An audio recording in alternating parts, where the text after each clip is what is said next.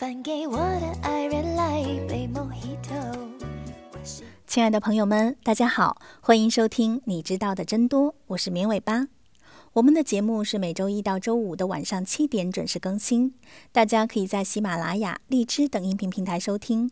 也欢迎大家添加绵尾巴的微信投稿和建议，二七七五零六五三零等你来哦。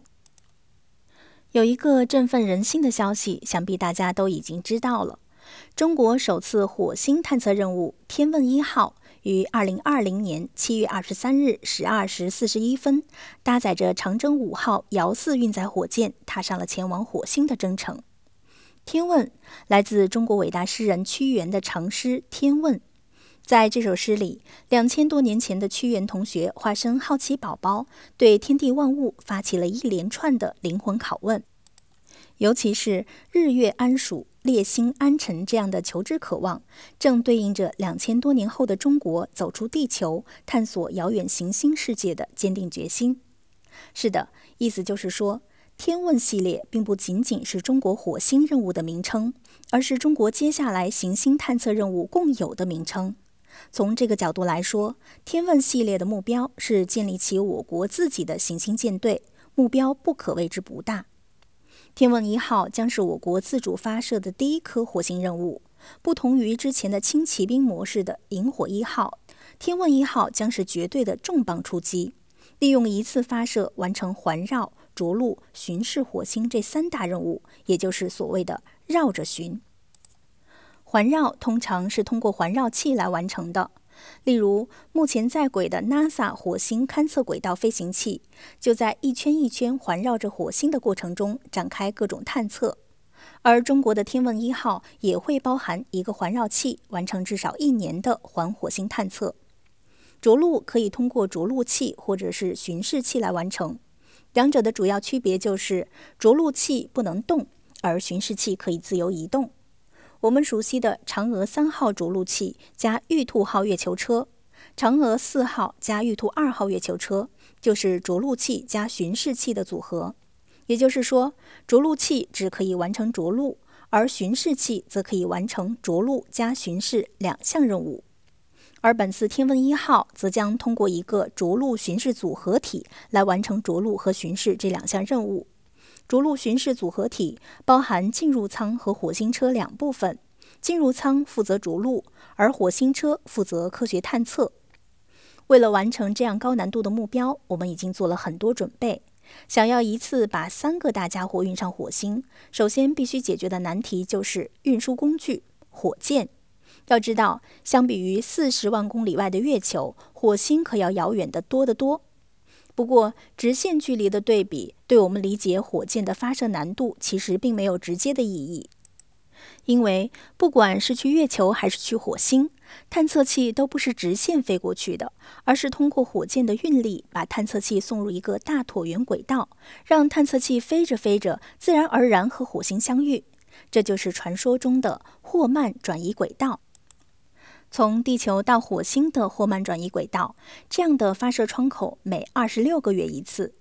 凡是跟你们说火星发射窗口是地球和火星距离最近的时候的，有一个算一个都是错的。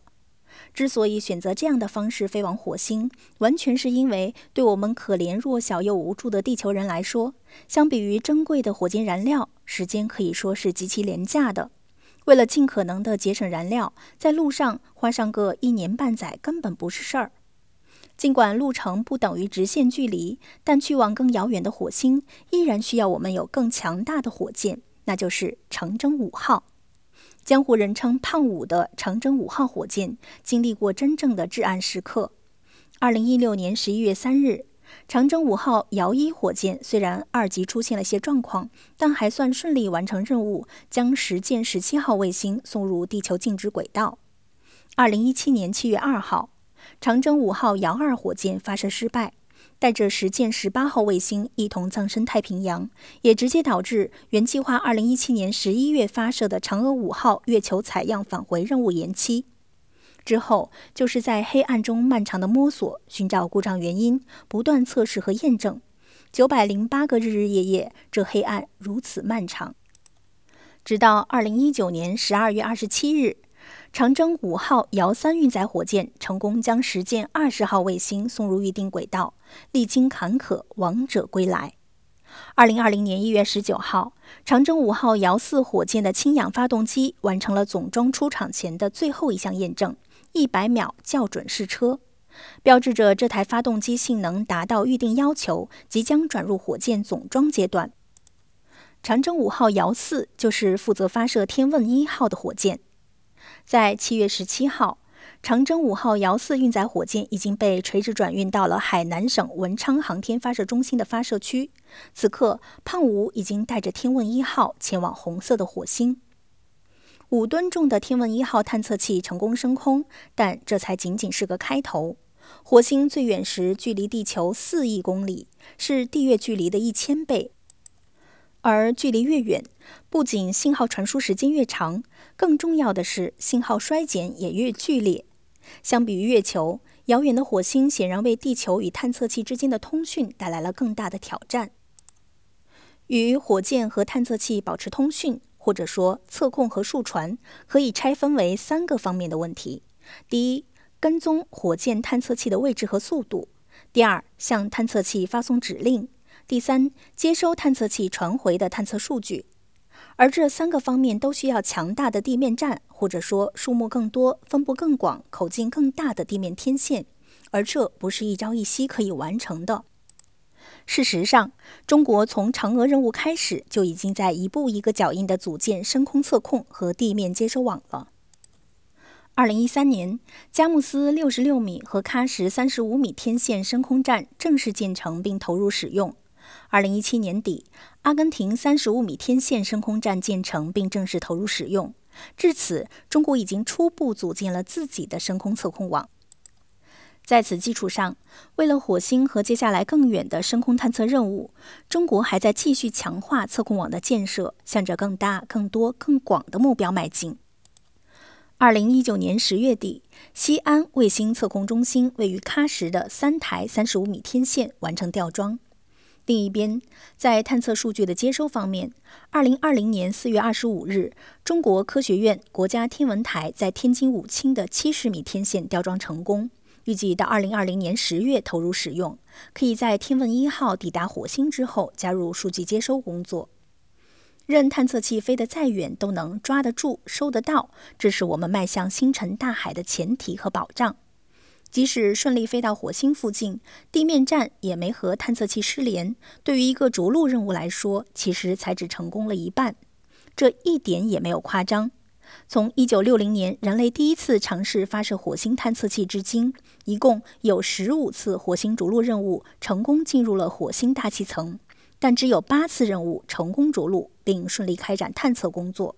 近一半的失败率，让这颗红色星球至今还保有“探测器坟场”的称号。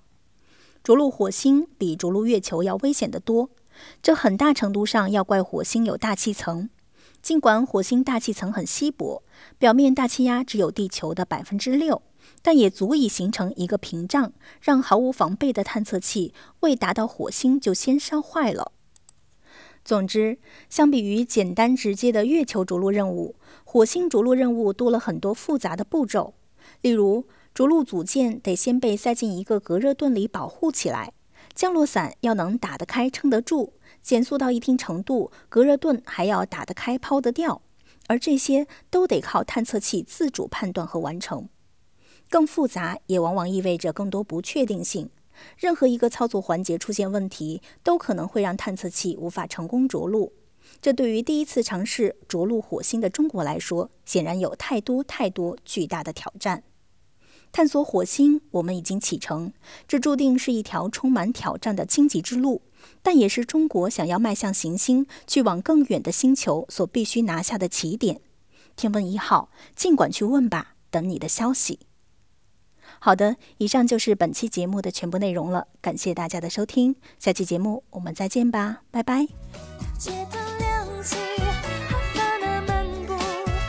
这世上最美丽的那双人舞。